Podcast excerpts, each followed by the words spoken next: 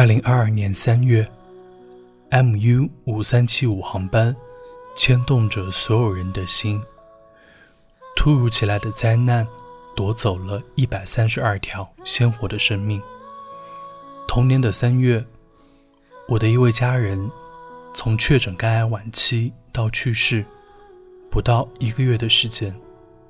生命充满变化和无常，我们无法控制灾难、意外。和疾病，但我们可以拥有面对这一切的勇气。当生命走到尽头，怎么样度过这一生才不会后悔？接下来，我想为你读的是 Frank Sinatra 的《My Way》。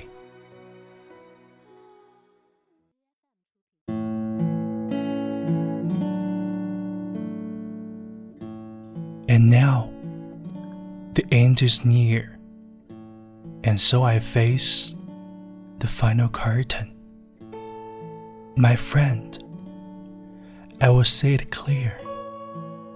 I will state my case, of which I'm certain. I've lived a life that is full. I've traveled each and every highway, and more, much more than this. I did it my way. Regrets, I've had a few, but then again, too few to mention. I did what I had to do and saw it through without exemption. I planned each charted course, each careful step along the byway. But more, much more than this, I did it my way. Yes, there were times, I sure you knew, when I bit off more than I could chew. But through it all, when there was doubt, I added up and spit it out. I faced it all and I stood tall and did it my way. I've laughed, I've laughed and cried. I've had my fill, my share of losing. And now, as tears subside, I find it all so amusing to think I did all that.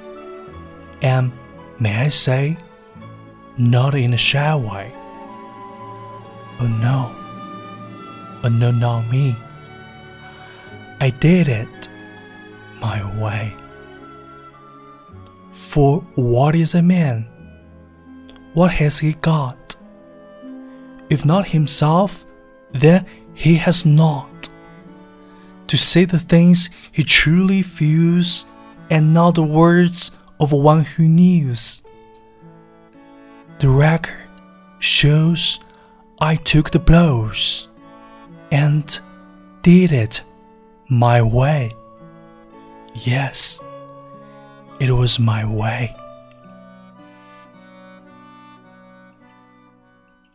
每天，我都会告诉自己。 当生命走到尽头，自己最在意的关系和最有价值的时刻是什么？时刻记住自己的最终目的，解决每一个问题，寻找最好的方案，挑战新的事情，并且长期坚持。我的人生由我自己决定。I did it my way.